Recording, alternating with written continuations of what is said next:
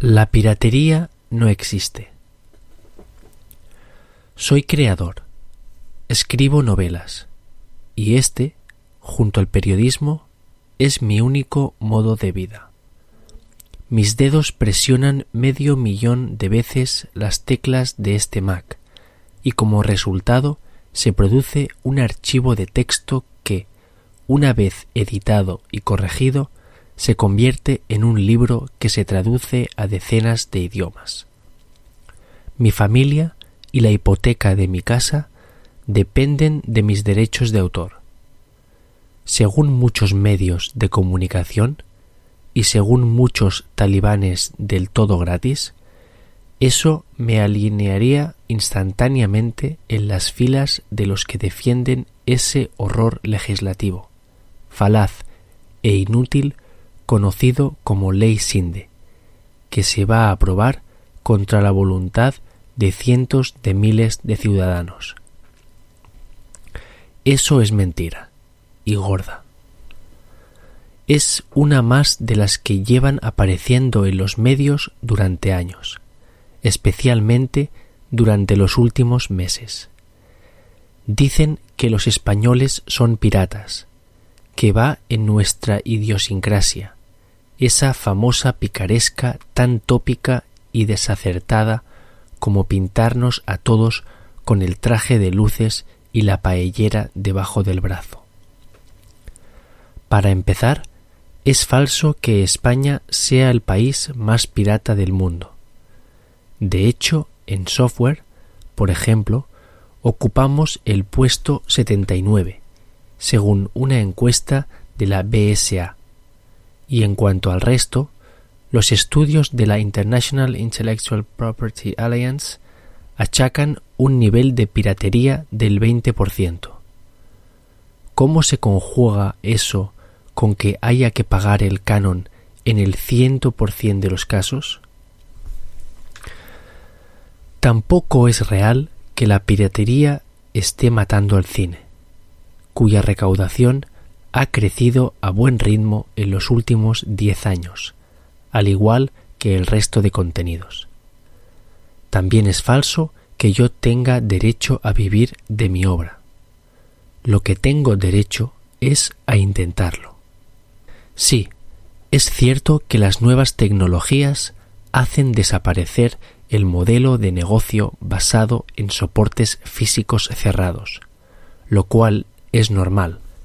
También desaparecieron los fabricantes de carretas cuando Carl Benz inventó el automóvil. No, no es cierto que las páginas de descargas tengan la culpa. ¿Acaso no es patente la incoherencia que existe por parte de la industria entre acusar a las páginas de descargas de forrarse y no intentar hacer lo mismo? No defiendo las páginas de descargas, pues aunque sean legales, no es justo que haya quien se aproveche del trabajo ajeno. Pero no son ellas la causa de todos los males, ni mucho menos quienes las usan ladrones y proxenetas, tal y como les llaman algunos, exiliados en Miami por causas fiscales. Por cierto, para ellos el recordatorio de que para exigir al gobierno habría que empezar por pagar impuestos aquí como hacemos los demás. El mayor problema que existe en el mercado en español es la ausencia de flexibilidad, de ganas de crecer y de adaptarse. En una palabra, tal y como Amador Fernández Sabater percibió en su cena con la ministra, sobreabundancia de miedo. Miedo a perder el status quo, la cadena alimenticia ante un cambio de paradigma.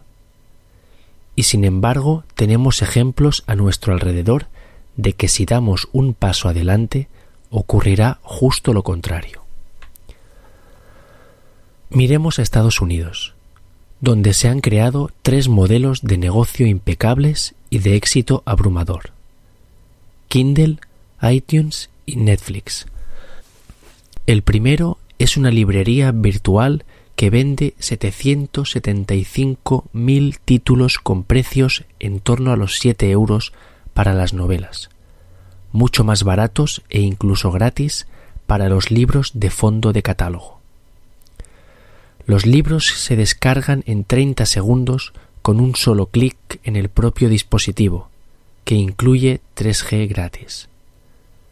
El segundo, único que opera en España, es, desde hace 10 años, la referencia indiscutible en la música, habiendo vendido más de 10.000 millones de canciones.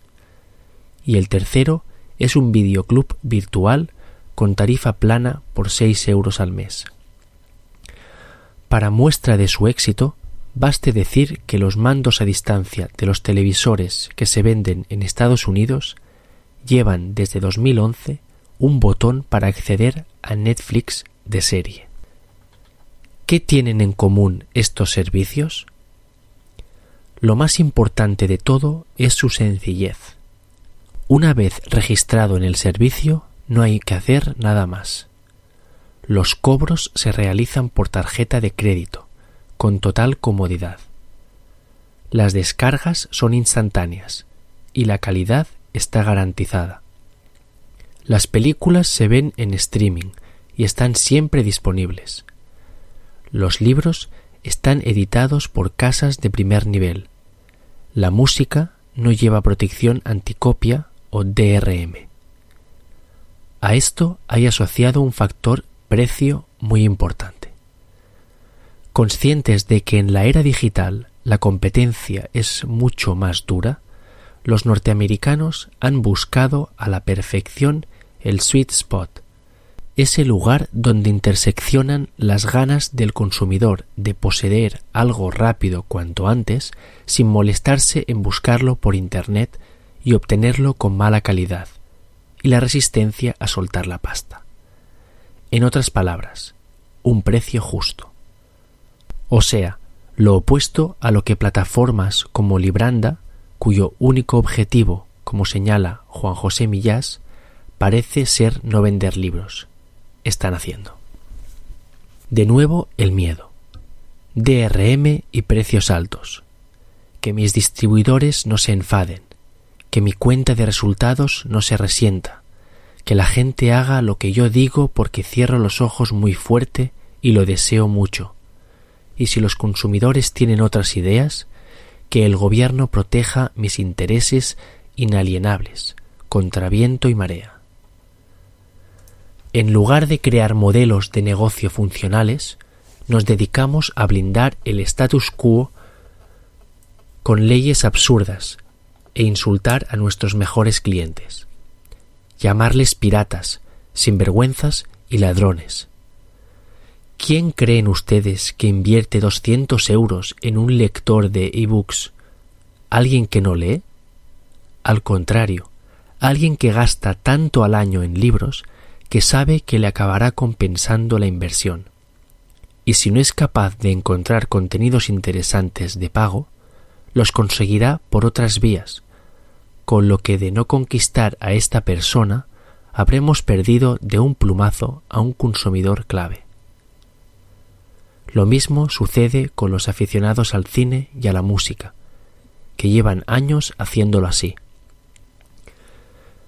El mayor reto que tiene que superar la industria cultural en nuestro país es vencer el miedo y comprender que los piratas no existen, tan solo personas que quieren consumir cultura y que por desgracia hoy en día no encuentran alternativas razonables.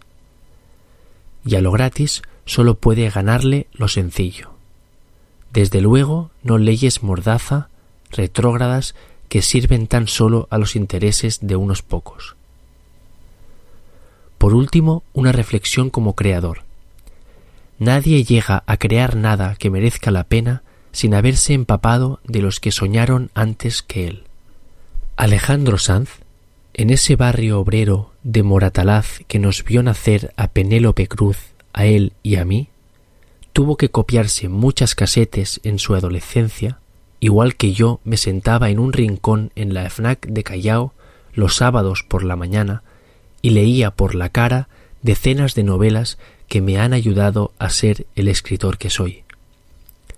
Vivimos el advenimiento de un cambio de modelo que está dando como resultado la era más luminosa de la humanidad, y ahora mismo hay centenares de adolescentes en nuestras calles que llevan dentro de sí el potencial para ser los cantantes, los escritores y directores del mañana.